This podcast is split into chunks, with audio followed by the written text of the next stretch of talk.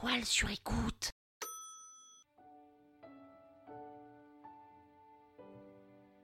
Cet épisode a été réalisé grâce à Kistan. Kistan, c'est C-H-I-S-T-A 2 N. Vous savez, c'est cette entreprise qui propose des cercueils do it yourself. Des cercueils sur mesure, économiques, en bois éco-responsable, que vous pouvez personnaliser et décorer comme vous le voulez.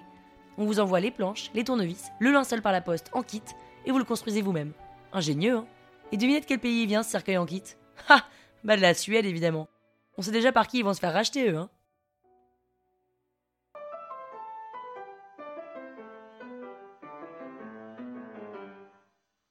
Salut les arnaqueurs, c'est Pénélope. Et oui, Pénélope, c'est mon vrai prénom. Génial, hein Dans cet épisode de l'arnaque, j'avais prévu de vous raconter comment j'ai failli devenir comédienne. Mais attendez, on s'en fout, c'est Noël Sans vous spoiler, je peux vous dire qu'à la fin, catholique ou pas, Noël, c'est symbolique. En vrai, je suis comme tout le monde, hein. Parisienne, 35 ans, et je fête Noël. Alors généralement à Noël, c'est le moment où j'ai envie de me laver de mes péchés, de demander pardon à tous ceux que j'aime, de faire le bien autour de moi, et au passage d'embrasser un peu tout ce qui passe. Alors, pour la première fois de ma vie, je vais me confesser, en public. Je dois avouer que pour moi, et depuis maintenant une vingtaine d'années, cette fête de Noël, elle n'est pas dédiée à Jésus, mais à Léon, mon Tamagotchi. Mon Léon que j'ai vu sortir de sa coquille d'œuf en appuyant sur le bouton B, que j'ai nourri et lavé avec le bouton A, que j'ai emmené à l'hôpital quand il m'alertait en faisant sa tête de mort, et qui me foutait la paix quand il se mettait en veille pour dormir de 22h à 9h du mat. Léon, c'était quelqu'un, quelque chose, quelqu'un, quelque chose, enfin, bref, il avait besoin d'amour, de beaucoup d'amour, et moi je pouvais pas lui en donner autant. C'était hyper chronophage. Alors, quand il hurlait à 3h du matin parce qu'il avait faim ou qu'il avait envie d'aller aux toilettes, j'en pouvais plus, il m'épuisait. Je le cachais sous mon oreiller parce qu'il sonnait fort, beaucoup trop fort. Quand il m'avait usé à jouer avec lui toute la journée, je prenais le large et je partais faire les courses, sans l'emmener avec moi. Et au lieu de lui dire que j'avais besoin d'air, je lui disais en rentrant à la maison que je l'avais oublié. Oublié. J'ai honte, hein. Et parfois je me rassure en me disant que Marie, elle aussi, elle a menti à Jésus. Et pas qu'à Jésus d'ailleurs, hein, à tous les chrétiens. Moi en revanche, j'ai jamais menti à Léon sur la façon dont il est venu au monde. Je me suis pas inventé une sombre histoire de sexe entre moi et un pigeon. Marie, elle, elle a nié avoir une relation sexuelle avec qui que ce soit. Je la blâme pas, hein. je dis juste qu'elle est pas plus une sainte que moi. Et pourtant, elle, elle a droit à son 15 août. Et pourquoi y aurait pas une sainte Pénélope, tiens?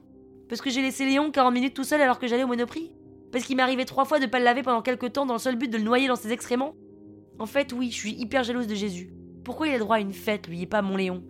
En plus, Léon aussi, il est mort dans des conditions atroces. Faut pas croire, hein, c'est pas parce qu'on n'est pas mort sur une croix devant tout Jérusalem qu'on n'a pas plus souffert. Léon aussi, il en a chié, à cause de moi, hein, je le reconnais. Car oui, j'ai tenté de m'en débarrasser plus d'une fois, parce que je l'aimais tellement, Léon, que j'étais devenue dépendante. Et l'addiction, ça vous bouffe. Et oui, parfois j'aurais aimé qu'il n'existe pas, sauf qu'en fait, rongé par le remords, j'allais jamais jusqu'au bout de mes actes. Et puis c'était un coriace. Je le prenais avec moi dans mon bain pour qu'il s'imagine que je joue avec lui alors que j'allais juste pour le noyer, mais il se maintenait en vie même avec les poumons remplis de savon.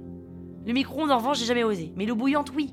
Alors quand malencontreusement je l'ai fait cuire avec mes pattes, il a juste eu la coquille abîmée, mais il a tenu bon.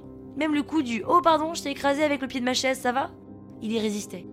J'étais fatiguée de Léon et pourtant je l'aimais si fort. Alors j'ai dû prendre les choses à main et je lui ai créé une maladie pour qu'il puisse continuer à vivre tout en s'éteignant doucement, lentement, d'une mort quasi naturelle.